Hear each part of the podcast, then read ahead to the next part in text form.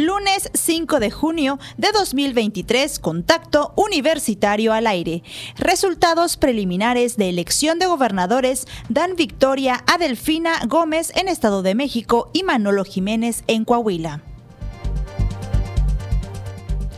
Oyuki Coral Velázquez, estudiante del Instituto Confucio de la UADI, es la ganadora del concurso Puente Chino y representará a México en fase internacional. La karateca María Karina Sánchez Uribe obtiene medalla de bronce para la UADI en la Universidad 2023. Y platicaremos con la maestra Gisarlik González Setz, responsable del taller de investigación aplicada de la Comisión de Derechos Humanos del Estado de Yucatán, CODEI. Con esta y más información, arrancamos Contacto Universitario.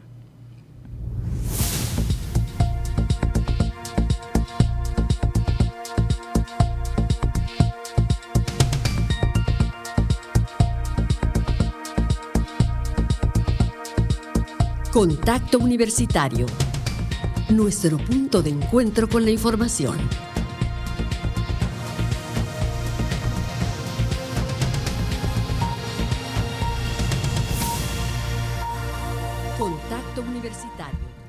Muy buenas tardes, hoy lunes 5 de junio, una emisión más de Contacto Universitario, transmitiendo desde Radio Universidad. Les saluda Jensi Martínez a nombre de las personas que integramos este equipo informativo. Estamos listos para ofrecer toda la información generada en nuestra universidad, así como de otras fuentes del ámbito local, nacional e internacional. Continúe con nosotros, le tenemos la información más relevante de este día. Y antes de iniciar, queremos enviar nuestras condolencias a la familia y amigos del periodista Alejandro Pulido Cayón, quien fuera colaborador de la Coordinación General de Comunicación Institucional de nuestra universidad y titular del programa Literal aquí en Radio Universidad. Descanse en paz Alejandro Pulido Cayón. Y en las noticias eh, nacionales, Delfina Gómez Álvarez es la virtual ganadora de la elección a la gubernatura del Estado de México tras los comicios de ayer. De acuerdo con el programa de resultados electorales preliminares, la ex secretaria de Educación Pública registra alrededor del 52% de los votos frente al 44% obtenido por la banderada de la alianza PRI PAN, PRD, Alejandra del Moral. De confirmarse la victoria, la candidata de Morena, Partido del Trabajo y Partido Verde Ecologista de México se convertiría en la, primero, en la mujer en gobernar esta entidad, además de que será la primera ocasión que se dé la alternancia. Delfina Gómez estudió en la Escuela Normal de Maestros y fue docente frente a un grupo en educación básica. Es licenciada en educación básica por la Universidad Pedagógica Nacional y maestra en educación con especialidad en administración de instituciones educativas por el Instituto Tecnológico y de Estudios Superiores de Monterrey.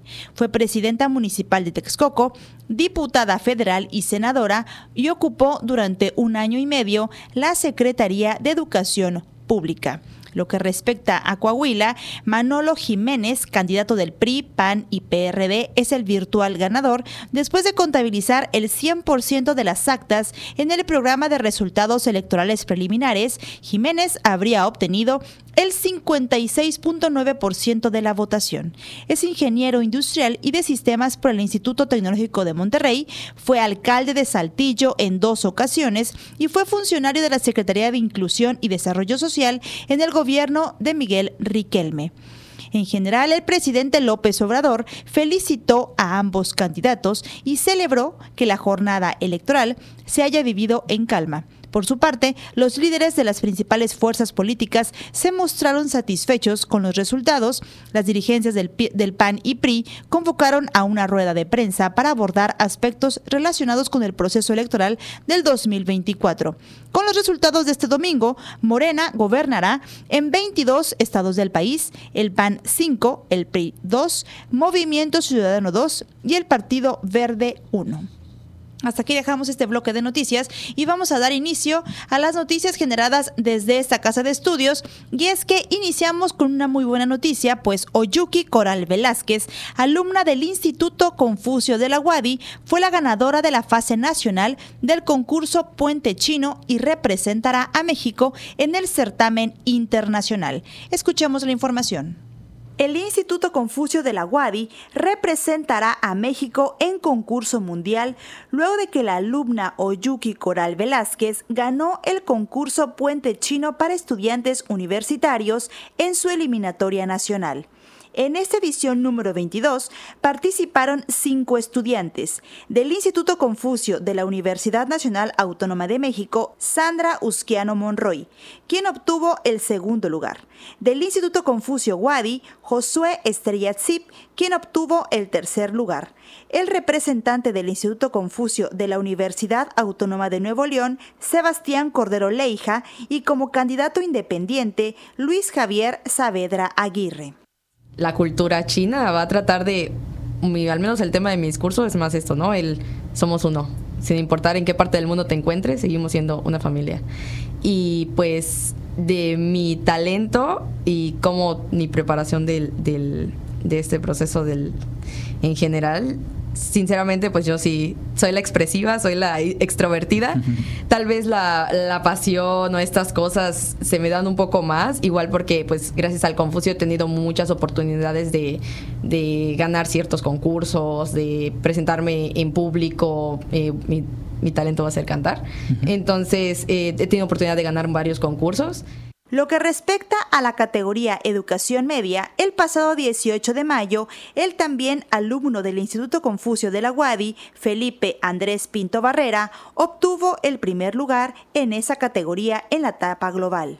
Puente Chino es un concurso mundial para todos los estudiantes de idioma de chino y el semana, la semana pasada fuimos yo con eh, el alumno Andrés Felipe a la Universidad de Guadalajara para presentar al concurso de puente chino preparatorio y nuestro alumno Andrés Felipe ganó el primer lugar en todo el país de México. Eh, el concurso eh, tiene tres partes, el concurso, eh, el discurso, el talento y una parte de preguntas con respuestas. Y en total eh, los puntos mm, más grandes muchísimos puntos y su presentación era muy, muy excelente. Todos los espectadores o jueces me dijeron que, wow, tu estudiante es demasiado, demasiado excelente. Para Contacto Universitario, Jensi Martínez. Y otro gran resultado se dio en la Universidad Nacional en la disciplina de karate con la segunda medalla para la Wadi en esta justa deportiva. Clarisa Carrillo nos tiene los detalles. La karateca María Karina Sánchez Uribe, estudiante de la Universidad Autónoma de Yucatán, fue ganadora de la medalla de bronce durante la Universidad Nacional Sonora 2023 en la categoría Kumite más 68 kilogramos. La joven tuvo una destacada participación al ganar sus dos primeros combates y empatar el tercero para posteriormente acceder al duelo por el tercer lugar. Con este resultado se obtiene la segunda medalla para el contingente jaguar en la máxima justa deportiva universitaria en el país. En su primera intervención, derrotó a la representante de la Universidad Estatal de Sonora, Nicole Viera, por 7-0 en su segundo duelo de la noche, venció a Evelyn Condado de la Universidad del Valle de Puebla a 8-0 y en su tercera participación la karateca de la Universidad de Guadalajara, Nidia Villela, se impuso 3-2 a Karina para que la representante jaguar pase al duelo por el tercer lugar. En su combate decisivo en busca de la medalla de bronce, se enfrentó a Samantha Silva, competidora de la Universidad Autónoma de Nuevo León, a la cual se impuso a 7-0, para así quedarse con el metal de bronce y convertirse en la segunda jaguar en obtener medalla en esta universidad. Cabe destacar la participación del sensei Eden Valle Salas, que fue parte fundamental en la preparación de Karina Sánchez en la búsqueda de su medalla nacional el Programa Institucional de Cultura Física y Deporte de la UADI y la Universidad Autónoma de Yucatán felicitan a la jaguar Karina Sánchez, estudiante de la Facultad de Medicina, por su destacada participación en la Universidad Nacional Sonora 2023 y por la garra jaguar mostrada en la obtención de su medalla de bronce. Para Contacto Universitario, Clarisa Carrillo.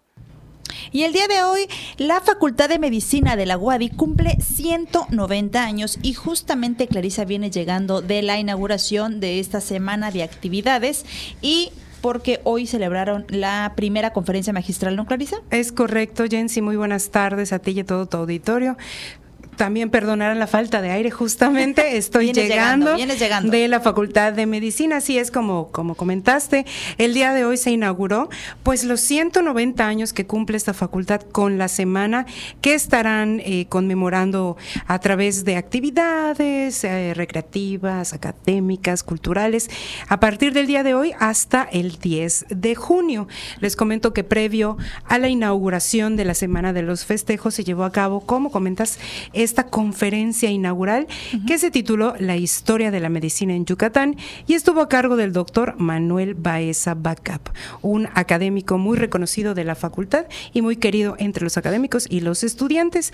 Ahí pues el doctor comentó desde, imagínate, eh, desde los 190 años desde que se fundó la, Facultad de Medicina en 1520 y luego fue pasando por 1833, 1800, 1922, perdón, y hasta el 2023 de cómo fue evolucionando tanto estructuralmente como internamente esta facultad.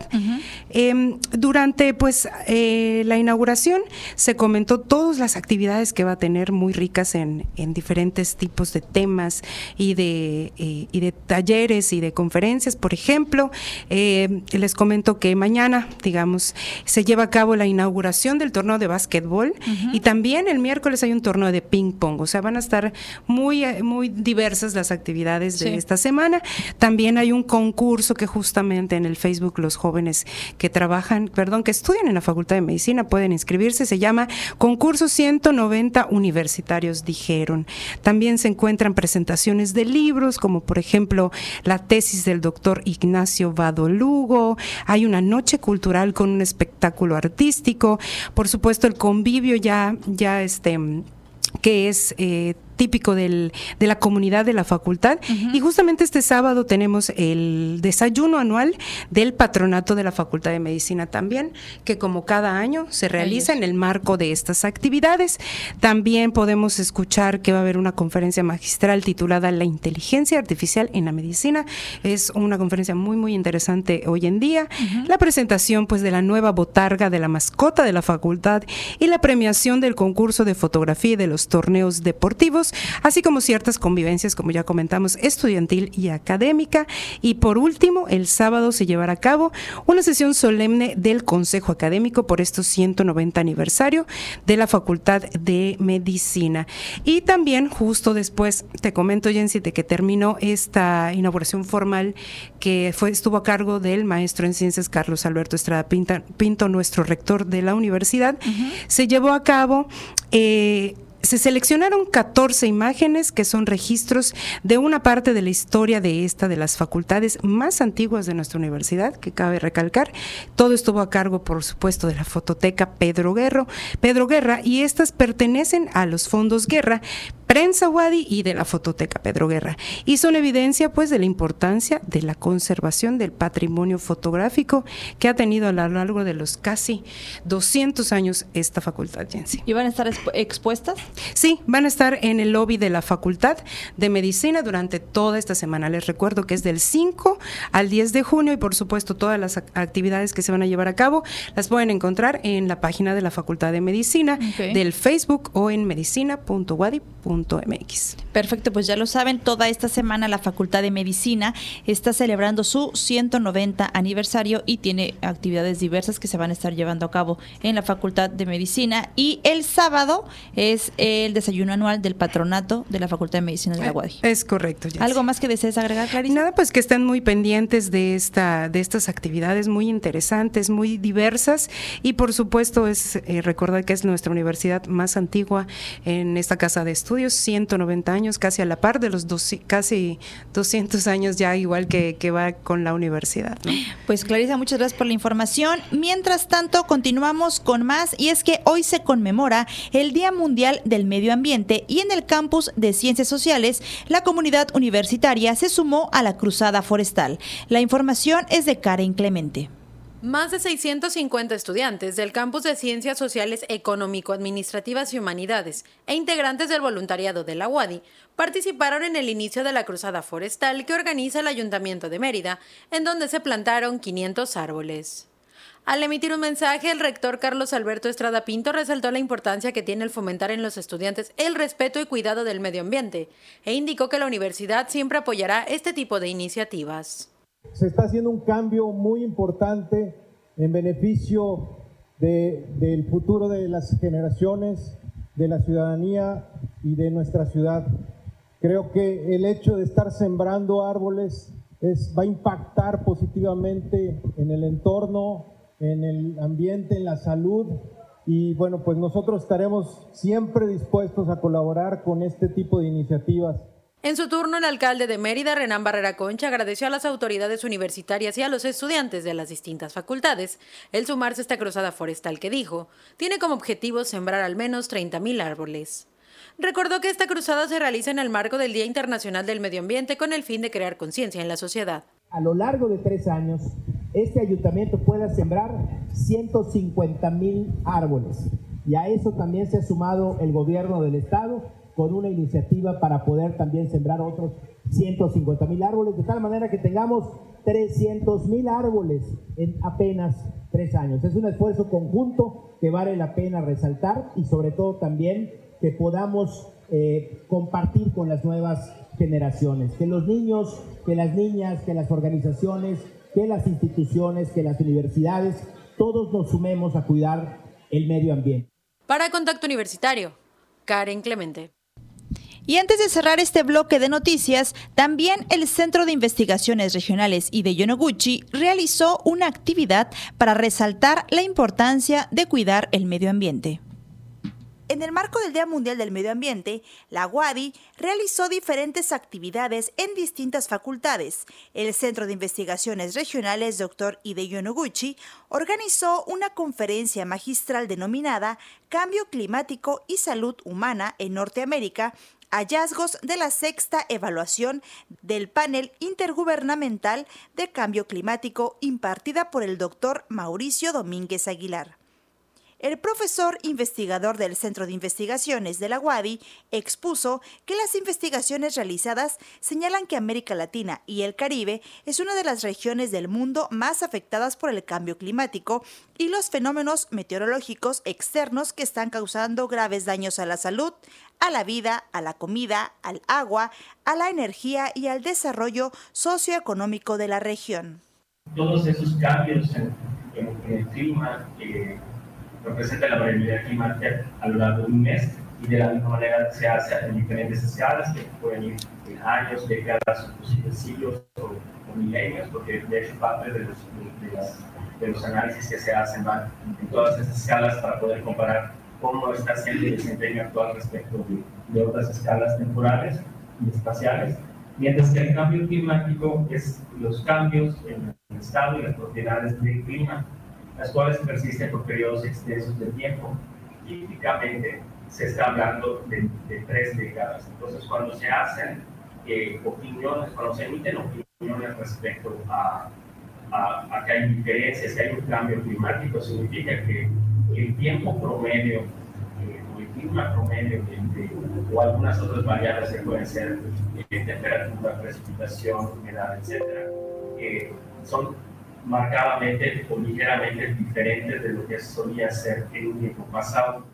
América Latina se proyecta como una de las regiones del mundo donde los efectos e impactos del cambio climático, como las olas de calor, la disminución del rendimiento de los cultivos, los incendios forestales, el agotamiento de los arrecifes de coral y los eventos extremos de nivel del serán más intensos. El informe es contundente al asegurar que poner límites el calentamiento global por debajo de 2 grados centígrados, según lo dictaminado en el Acuerdo de París, es para reducir los riesgos en una región que ya enfrenta asimetrías económicas y sociales para su desarrollo de manera sostenible. Para Contacto Universitario, Jensi Martínez.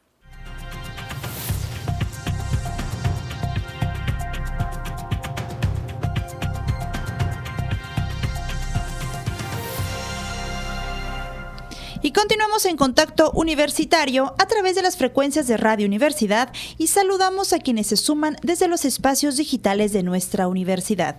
Ya estamos en nuestro espacio de entrevista y el día de hoy nos acompaña la maestra Gisarlik González Setz. Ella es la responsable del taller de investigación aplicada de la Comisión de Derechos Humanos del Estado de Yucatán. Maestra, muy buenas tardes y bienvenida.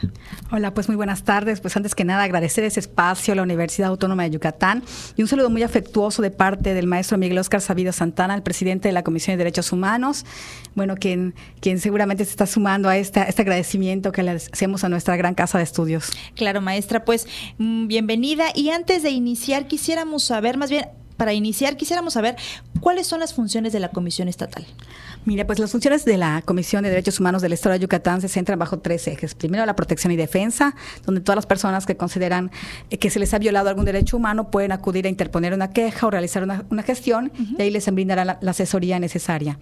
Luego se encuentra lo que es la difusión y la vinculación, donde cumplimos con la función de, de promover y se promueve pues a través de campañas, se promueve a través de la capacitación, la concientización eh, en derechos humanos pues a toda la población en general y luego el análisis y estudio que es donde consideramos que es que incide directamente el motivo de la entrevista de hoy y donde pues se procura eh, generar toda aquella documentación que promueva los derechos humanos a través de las políticas públicas, a través de reformas, de reformas a nuestra legislación, tanto local como, como municipal. ¿Cómo se integra y cómo se organiza el trabajo de la comisión? Son diversas unidades administrativas, está lo que es la oficialidad de quejas, que es el contacto directo con, con la ciudadanía, está la visitaduría general, que bueno, ahí tienen cuando ya se ha considerado que hay una presunta violación a los derechos humanos, la dirección de vinculación, difusión y capacitación, y el área del Centro de Investigación Aplicada en Derechos Humanos y otras unidades administrativas como son pues la unidad de transparencia que tenemos que tener por obligación legal, la, Dirección de Administración, Finanzas y Recursos y, Recursos Humanos, nuestra Contraloría y nuestra Contraloría Interna. Eh, son diversas unidades administrativas y bueno, todos se suman para un mismo fin, que es procurar los derechos humanos en Yucatán. Maestra, ¿cómo se da, de qué forma se da esta vinculación entre la comisión y la sociedad yucateca? sea a través de diferentes, de diferentes eh, medios. Puede ser a través de, un, de convenios de colaboración. Muchas asociaciones civiles se acercan a nosotros, nosotros procuramos acercarnos a ellas para que sumemos esfuerzos respecto al objeto, el objeto, objeto social de, cada una.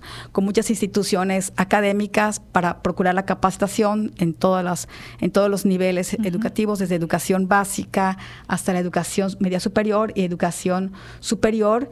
Y pues a través de la, la virtualidad, las redes sociales, pues se queda abierta mucho la, la cuestión de, de, las campañas para que la ciudadanía en lo general pues pueda conocer qué son los derechos humanos y qué hace la Comisión para fomentar, para procurar, para promover y garantizarlos. ¿Y cómo se puede solicitar esta ayuda, esta, este apoyo? Pues puede ser a través de lo que son, de, lo que es el correo electrónico, el correo electrónico CODEI. Eh, bueno, en el caso de nosotros es investigación arroba pueden acudir a nuestras instalaciones y pues ahí les canalizarán con la unidad administrativa que, que pueda atenderlo respecto a lo que estén solicitando. Justo como, como bien decía hace unos momentos, esta vinculación entre la CODEI y la universidad que existe ahorita, por ejemplo, en la UADI, y es en la Facultad de Derecho donde ustedes están brindando un taller. Y sobre esto, maestra, quiero que nos explique cuál es el objetivo de este taller y quiénes podrían tomar este taller. Sí, mira, yo quiero contarte un poquito cómo surgió el taller en principio. A, través del Centro de Investigación Aplicada en Derechos Humanos tenemos la facultad de fomentar la investigación temprana a la, investigación. Entonces, reflexionando sobre qué mecanismos podríamos encontrar para que desde la universidad pudiera generarse aquellas competencias y aquellos conocimientos necesarios, pues se consideró crear un taller, un taller que se denomina Taller de Investigación Aplicada en Derechos Humanos, que en principio surge como una materia, una asignatura libre para, para la, licenciatura en, Derecho. Entonces, la Facultad de Derecho, y bueno, en ese momento se agradezco al doctor Carlos Macedonio Hernández por la apertura que nos dio. Y se generó como esa, como esa materia libre pero pues reflexionando aún más, realmente no es únicamente para quienes están estudiando, quienes están formando para ser abogados, futuros abogados y abogadas. Entonces, eh, considerando la multidisciplinaridad que requiere que requieren los derechos humanos, se abrió como una asignatura libre para toda la Universidad Autónoma de Yucatán. No obstante, nos dimos cuenta que la mayoría de las personas que que solicitan o que ingresan a, este taller, que les cuenta como asignatura libre con todos los créditos que la universidad otorga a, a las y los estudiantes, pues nos hemos dado cuenta que quienes mayormente se inscriben son los de la licenciatura en Derecho. Es como que todavía permea aquella idea de que los solo los abogados, ¿no? de que abogados y abogados son los que los que pudieran eh, aportar a los derechos humanos. Cuando nos hemos dado cuenta en la experiencia de que realmente hemos tenido estudiantes de turismo, de antropología, de educación, eh, de contaduría, que, que bueno que, que cursan lo que es ese taller, ese taller y sus aportaciones son de excelencia. Claro. lo que realmente lo único que quieren es la formación para poder potencializar todas aquellas inquietudes que, traen los, los, las juventudes en, nuestros días. Y pues eh, este taller, y con esto quiero pues ya abrir la, invitación a toda la comunidad universitaria de conocer qué es el taller, a que estén pendientes de la, de la oferta académica que hay cada semestre, esa es una asignatura semestral que se interesen en conocer los derechos humanos y en desarrollar aquellas competencias que se requieren también para el perfil con la investigación y una investigación que tenga como fundamento principal los derechos humanos. ¿Por qué? Porque eso es lo que va a encaminar la capacidad propositiva de cada estudiante para generar políticas públicas, para hacer, eh, para generar reformas, para generar reformas a la, legislación local o incidir dentro de cada uno de esos, municipios y bueno, tener también una reflexión crítica a saber sobre lo que nos está aconteciendo en nuestros días. Este taller eh, va a iniciar el próximo semestre? Pues llevamos seis semestres de egresados. Seis, semestres. semestres. el sexto, la sexta generación. ¿Cuántos han egresado aproximadamente de egresados? Eh, estuvimos calculando aproximadamente 120 estudiantes. Digo, nos sentimos muy orgullosos de, de, cada uno de, las, de, los que han egresado del taller porque pues los vemos de un inicio, los vemos al, al, final, al, al, final de cada, de cada semestre y pues vemos un cambio muy positivo en ellos, ¿no? O sea, no es que no hayan, que no conozcan los derechos humanos, sino que saben cómo encaminar lo que ellos piensan, sus capacidades de, propuesta. Así es. Y sí nos gustaría que pues toda la comunidad se interesara a tener el mayor número, número posible de, estudiantes y algo igual que, que, bueno, surgimos en la pandemia, lo que, que, ha, que, ha, caracterizado a este taller es que se da en 100% virtual. No obstante, pues igual le permito anunciar que estamos en las gestiones necesarias para que integre, se integre una modalidad híbrida. Porque, bueno, tiene dos vertientes. Una es, bueno, cuáles son los conocimientos que se requieren en derechos humanos, cómo nos sumamos a la reflexión de los derechos de las personas con discapacidad, de los derechos de migrantes, hablar de los derechos en general de reflexionar sobre situaciones que nos están aconteciendo y nos afectan directamente, pero también el desarrollo de competencias, que es la parte del taller.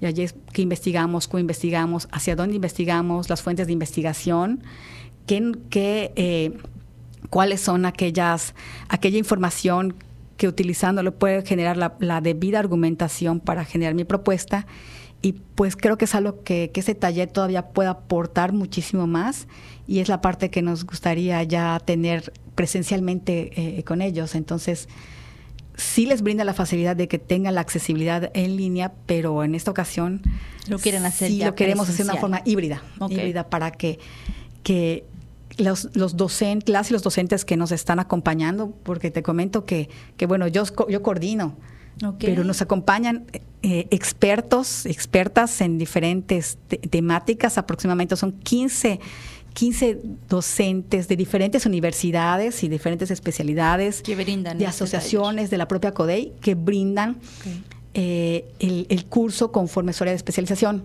Y nosotros lo que lo hacemos, y, bueno, también un reconocimiento a quien me acompaña en este taller, a la maestra, es el Simena, que también es un gran aporte para este taller impartimos la parte de, las competencias para desarrollar las habilidades que les permitan investigar. Para inscribirse a este taller eh, que pueda cualquier universitario de la UADI poder participar, ¿dónde pueden mandar un correo electrónico? Mira, el correo electrónico lo pueden mandar a investigación eh, sé que están por emitir la, oferta académica, se emite desde la Facultad de Derecho, que, ha sido quienes nos dieron la apertura, y de ahí, y de ahí, de ahí pues eh, logramos eh, con éxito este taller y bueno también pudiera ser a través a través de las redes sociales, que, pudieran estar muy al pendiente. Ya se va a ofertar lo que sigue con el, siguiente taller. Acabamos de terminar la sexta generación. Perfecto. Entonces pues está abierta la convocatoria para el siguiente semestre porque ahorita ya terminaron. Para el siguiente semestre se abierta esta convocatoria. Es una es una materia es una asignatura libre. Cualquier universitario de la UADI puede inscribirse. Se le dan los créditos correspondientes a las asignaturas libres y aparte, pues tienen el plus de poder saber más acerca de los derechos humanos. Maestra, ¿algo más que usted desee agregar? Pues yo quiero resaltar que realmente este taller únicamente se imparte en la UADI. O sea que realmente es una gran oportunidad para universitarias y universitarios de esta, pues nuestra alma mater. Yo soy egresada también de la, de la UADI.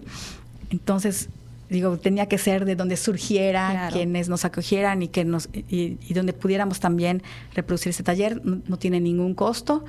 Eh, pues es una gran oportunidad para, para pues toda la comunidad estudiantil de cursarlo. Y pues nos sentimos muy orgullosos en la, desde la CODEI del éxito que ha tenido, pero sí consideramos que todavía hay mucho por hacer. Podemos compartir no solo nuestros conocimientos, sino pues la responsabilidad de los egresados de continuar y de continuar aportando a la, a la, sociedad en esta, en esta materia de derechos humanos. Y pues nuestro agradecimiento por este Muchas gracias a ustedes por darnos esta información pues muchísimas gracias. Ella es la maestra Gisarlik González Setz, responsable del taller de investigación aplicada de la Comisión de Derechos Humanos del Estado de Yucatán, la CODEI. Maestra, muchas gracias por la información. Los micrófonos, ya sabes, están abiertos para ustedes cuando deseen estar aquí con nosotros en Radio Universidad. Muy bienvenidos. Pues muchísimas gracias. Esperamos en esta séptima generación pues tener estudiantes de todas las, las, las licenciaturas de la UADI y pues serán bienvenidos y pues de nueva cuenta pues reitero el saludo afectuoso de parte del presidente Miguel Oscar.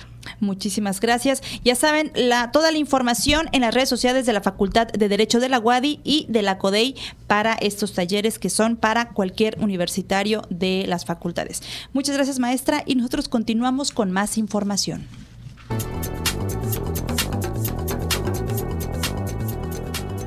El Comité Institucional para la Atención de Fenómenos Meteorológicos Extremos de la UADI informa que este lunes 5 de junio tenemos ambiente caluroso con cielo medio nublado y posibilidad de lluvias por la tarde. La máxima temperatura estará en 38 grados Celsius y la temperatura mínima será de 22 grados en el amanecer de mañana martes. En la ciudad de Mérida, centro y oeste, la temperatura máxima será de 35 grados y la mínima de 22. En la costa se esperan temperaturas máximas de 32 grados y mínimas de 23, con cielo medio nublado y lluvias. En el sur y sureste del estado la temperatura más alta será de 35 grados y las mínimas de 21. El cielo estará medio nublado y con lluvias. En el este y noreste de Yucatán tendrán como máximo 37 grados y una temperatura mínima de 22. Para contacto universitario, Elena Pasos.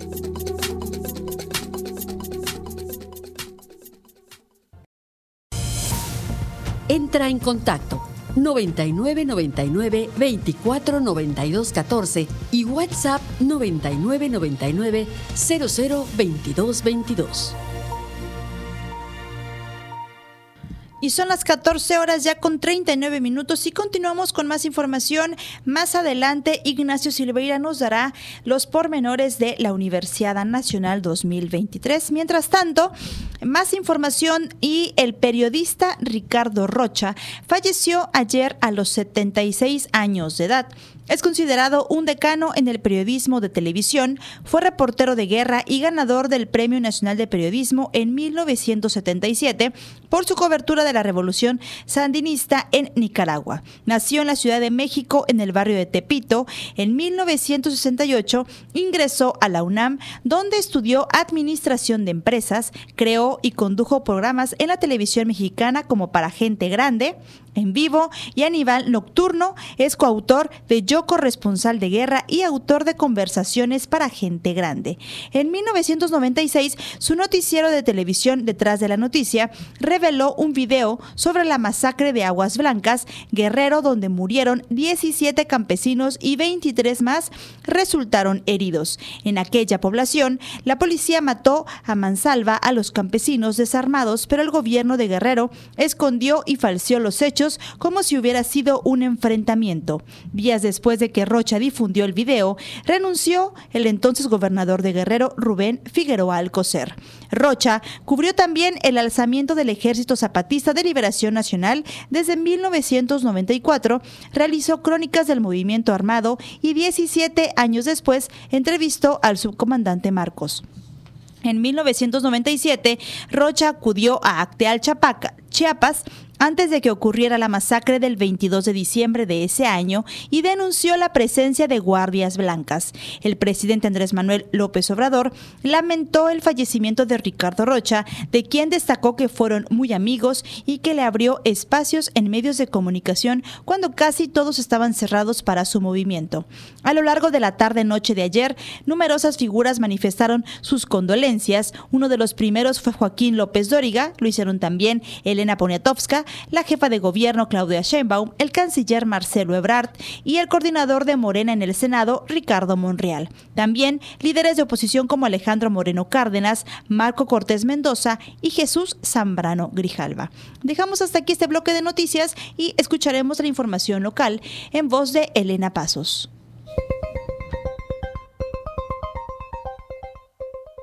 En información local, ante la llegada de la temporada de lluvias, el alcalde Renán Barrera Concha supervisó las acciones del programa de prevención y mantenimiento de los sistemas de recolección de lluvia y drenaje en el municipio. En el recorrido que realizó en el fraccionamiento Francisco de Montejo, el alcalde meridano constató las labores de desasolve de pozos y la construcción de aljibes que se efectúan en la zona, además que revisó con el director de Servicios Públicos Municipales, José Collado Soberanis, las tareas que se efectúan en toda la ciudad y sus comisarías. Collado Soberanis explicó que este tipo de trabajos preventivos se realizan de manera integral durante todo el año y no únicamente en temporada de lluvias. Como ejemplo, resaltó que diariamente se trabaja en el desasolve de los pozos y rejillas del centro histórico y del área de los mercados para evitar encharcamientos que dificulten la movilidad de los peatones y de los vehículos. El fin de semana se llevó a cabo la Expo Yucatán Enamora, organizada por el Consejo Empresarial Turístico de Yucatán, que dirige el empresario hotelero Jorge Carrillo Sáenz y la promotora turística Rosa Isela García Pantoja, presidenta de la agrupación Galardón Jaguar del Turismo. Entre los expositores se encontraba el municipio de Jomún, que ofreció varios espacios turísticos centrado en su riqueza de los cenotes, entre ellos cabañas, y restaurante Santa Cruz, que ofrece pasadías en un destino fascinante con un precio de entrada de 135 por persona y 265 pesos con una comida a la carta incluida.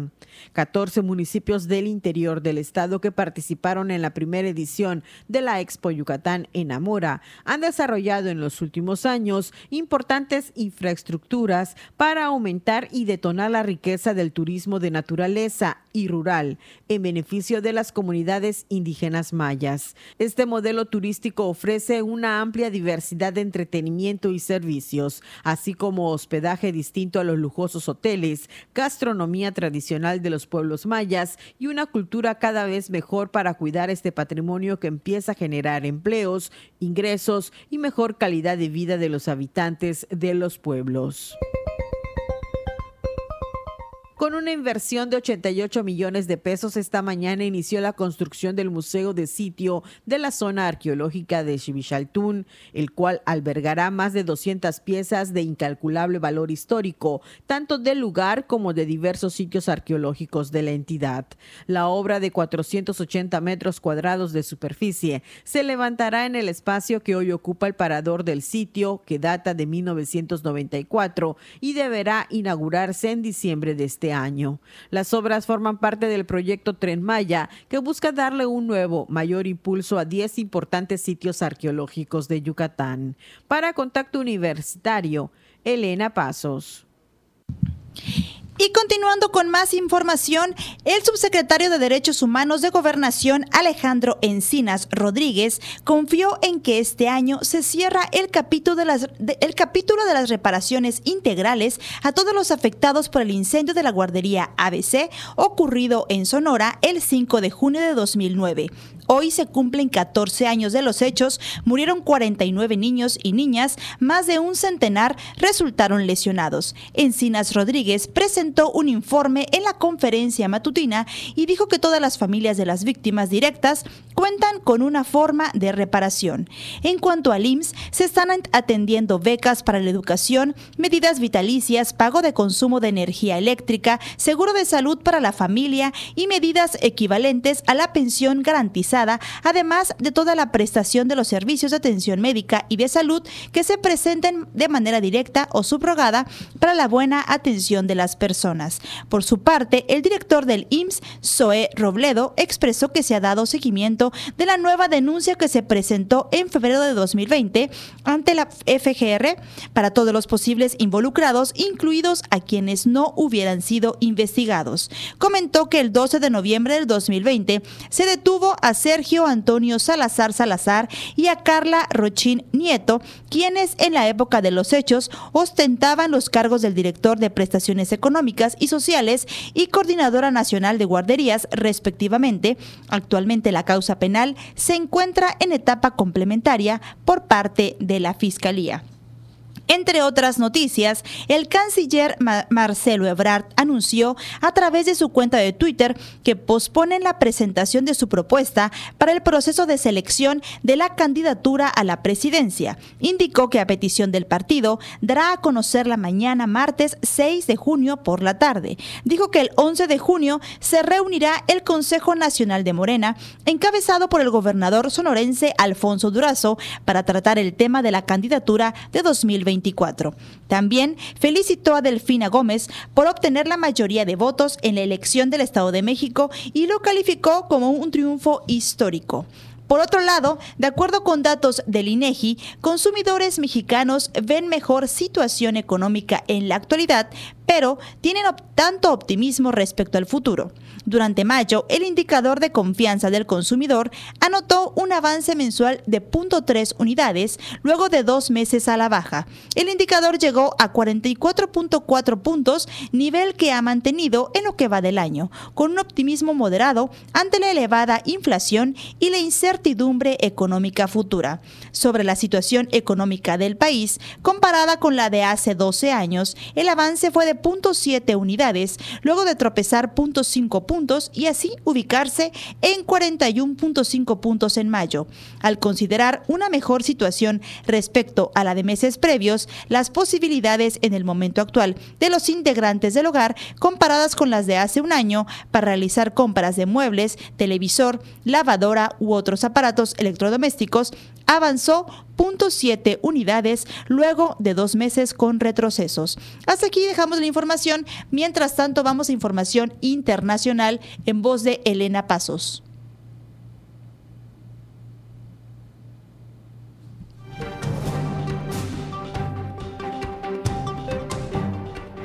En el ámbito internacional en Bogotá, el presidente de la Cámara de Representantes, David Racero, anunció este lunes que se congela la discusión de las reformas del gobierno del presidente Gustavo Petro en medio del escándalo por los audios en las que Armando Benedetti, ex embajador de Venezuela, amenazó con revelar secretos de la pasada campaña presidencial. Racero, que hace parte del pacto histórico La Coalición de Gobierno, aseguró a periodistas que las discusiones se detienen hasta que se pueda reconstruir la coalición de gobierno que ya había perdido los apoyos del partido de la U y de los conservadores en las últimas semanas. Según dijo Petro en su cuenta de Twitter, en su gobierno ni se han aceptado chantajes sobre cargos públicos o contratos, ni se han recibido en la campaña dineros de personas ligadas al narco, ni mucho menos se han manejado cifras como 15 mil millones de pesos por fuera de nuestra contabilidad. En los audios que han causado revuelo en el país, el ex embajador también le recuerda a Sarabia que él recaudó unos 15 mil millones de pesos para la campaña de Petro y le dice que si él habla y cuenta quienes financiaron su campaña en la costa atlántica, acabarán todos presos. El director ejecutivo de OpenAI, Sam Altman, creador de la interfaz ChatGPT, alertó este lunes sobre una reglamentación estricta de la inteligencia artificial que amenaza con frenar su desarrollo, aunque reconoció la necesidad de una vigilancia a largo plazo. Altman reconoció que el riesgo de una superinteligencia mal usada era real. Es algo que deberemos tal vez afrontar a lo largo de la próxima década y eso no deja mucho tiempo a las instituciones del mundo para adaptarse, señaló. La visita del empresario estadounidense a Israel forma parte de su gira mundial que busca tranquilizar sobre las implicaciones de la inteligencia artificial y abogar por una regulación que no sea demasiado restrictiva para su negocio. La inteligencia artificial generativa de OpenAI, abierta al gran público a fines de 2022, ha generado una avalancha de temores en cuanto a su posible uso a fines de desinformación, destrucción de empleo y pillaje de derechos de autor. La gran masa de sargazo que se extiende desde África Occidental hasta el Golfo de México, que en abril pasado presentaba una anchura de 8.000 kilómetros, se ha reducido en general un 15% en mayo pasado, una disminución que para esta época nunca había ocurrido, informaron científicos. Los expertos de la Universidad de Florida investigan en estos momentos las razones y causas de esta reducción, un fenómeno que no había ocurrido en esta época del año en el gran cinturón de sargazo del Atlántico. Según el boletín de laboratorio de esta universidad basado en su sistema de vigilancia de sargazo por satélites, la enorme floración de masas de algas marinas de unos 8.000 kilómetros se desplazaba por el Atlántico y enfilaba hacia la costa del Golfo de México en Florida. El laboratorio aclara que la floración de sargazo de este año no es una mancha gigante, sino grupos y esteras de sargazo esparcidos al azar dentro de los kilómetros del cinturón de sargazo. Para Contacto Universitario, Elena Pasos.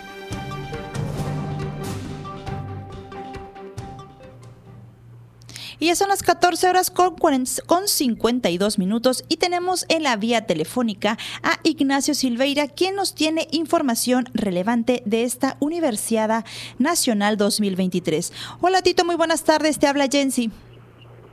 ¿Qué tal? Buenas tardes, Jensi. Un gusto saludarte a ti y a todos los radioescuchas de Contacto Universitario. Sí, es, hay buenas noticias de lo que fue el fin de semana de acción en la Universidad Nacional 2023, donde la UADI, representada por muchos y muchas aguares, está dando pues, de qué hablar en la justa nacional.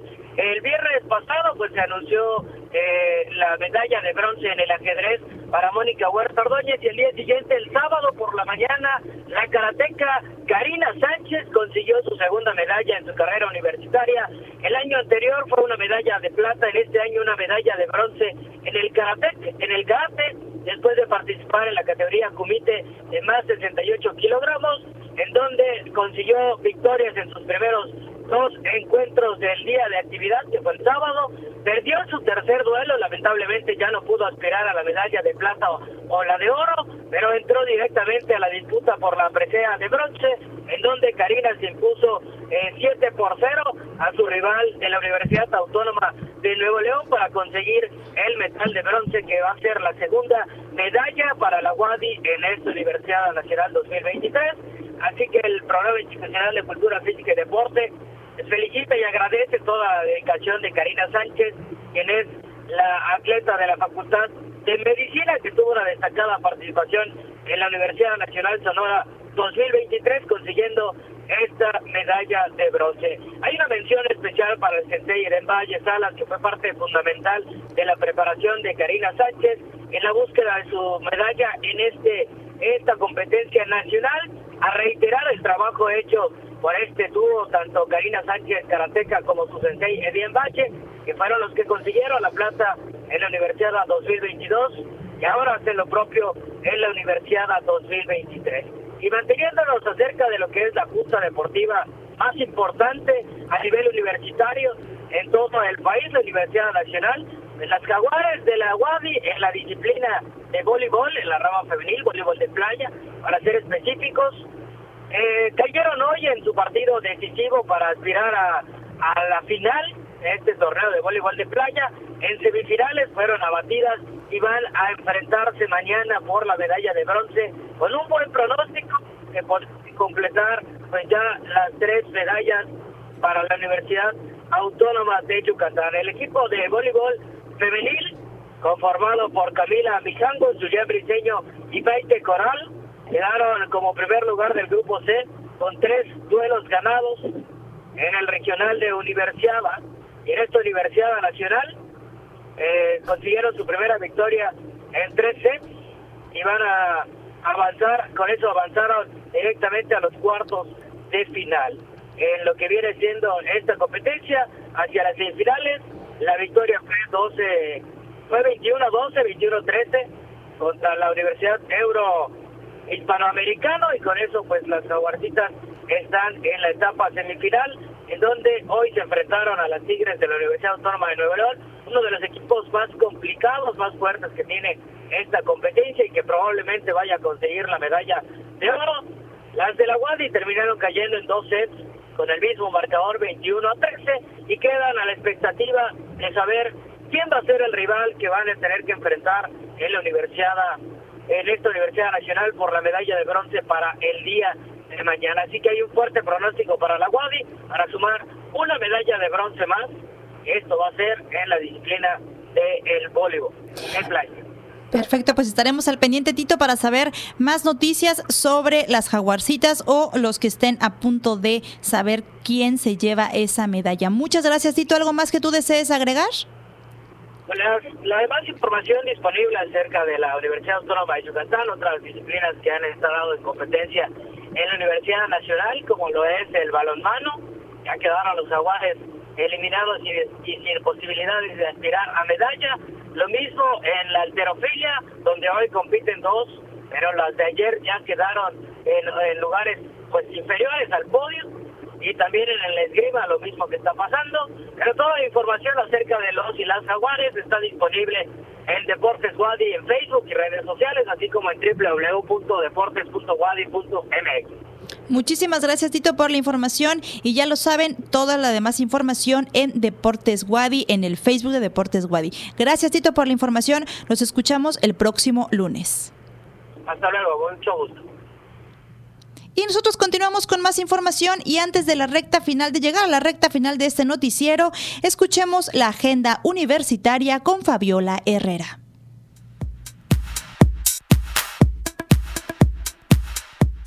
Amigos, ya estamos listos con la información de la agenda universitaria. La Dirección General de Vinculación Universitaria de la UADI, a través de la Coordinación de Cultura para el Desarrollo, te invitan a apoyar la cultura universitaria y disfrutar de las mejores canciones de The Beatles, interpretadas en vivo por Ticket to Five, agrupación que se presentó con éxito en la pasada edición de la Filey. Reserva tus boletos, más información en la página de Facebook Cultura Wadi. El jueves 22 de junio no te pierdas la transmisión virtual del Seminario de Historia Política y Sesión Pública de la discusión del libro De la Constitución Tradicional al Estado de Derecho de la Transición Jurídica en México. Se llevará a cabo a las 11 horas y se transmitirá por Facebook Sir Wadi y YouTube Sir Wadi. La incubadora de alto impacto Wadi Imagine de la Universidad Autónoma de Yucatán tiene el diplomado Dirección y Gestión de Empresas Familiares. Este diplomado te proporcionará los conocimientos necesarios para diseñar planes estratégicos eficaces y manejar adecuadamente la dinámica empresarial y familiar. Inscríbete ahora y asegura el futuro de tu empresa. Iniciamos en el mes de agosto. Para mayor información puedes escribir a teresa.chavarria.correo.wadi.mx. Te invitamos a formar parte del diplomado con opción a titulación Abordajes educativos para la construcción de la cultura de paz, que inicia el 30 de junio y tiene una duración de 120 horas. Tienes hasta el 9 de junio para inscribirte. Para mayor información puedes escribir al correo carrillo.trujillo.gmail.com. Esto ha sido lo más relevante de la agenda universitaria. Mi nombre es Fabiola Herrera Contreras, Comunicación Digital, Audiovisual e Identidad. Y con esto llegamos al final de nuestra emisión. Agradezco mucho que nos hayan acompañado en este lunes 5 de junio.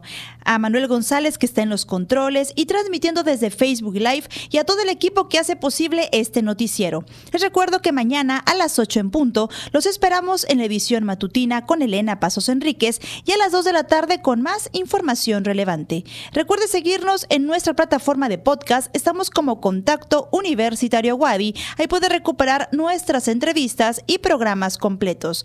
Mi nombre es Jensi Martínez. Me despido de ustedes como siempre. Fue un gusto haber compartido este espacio de noticias. Nos escuchamos el día de mañana. Mientras tanto, siga en sintonía con Radio Universidad.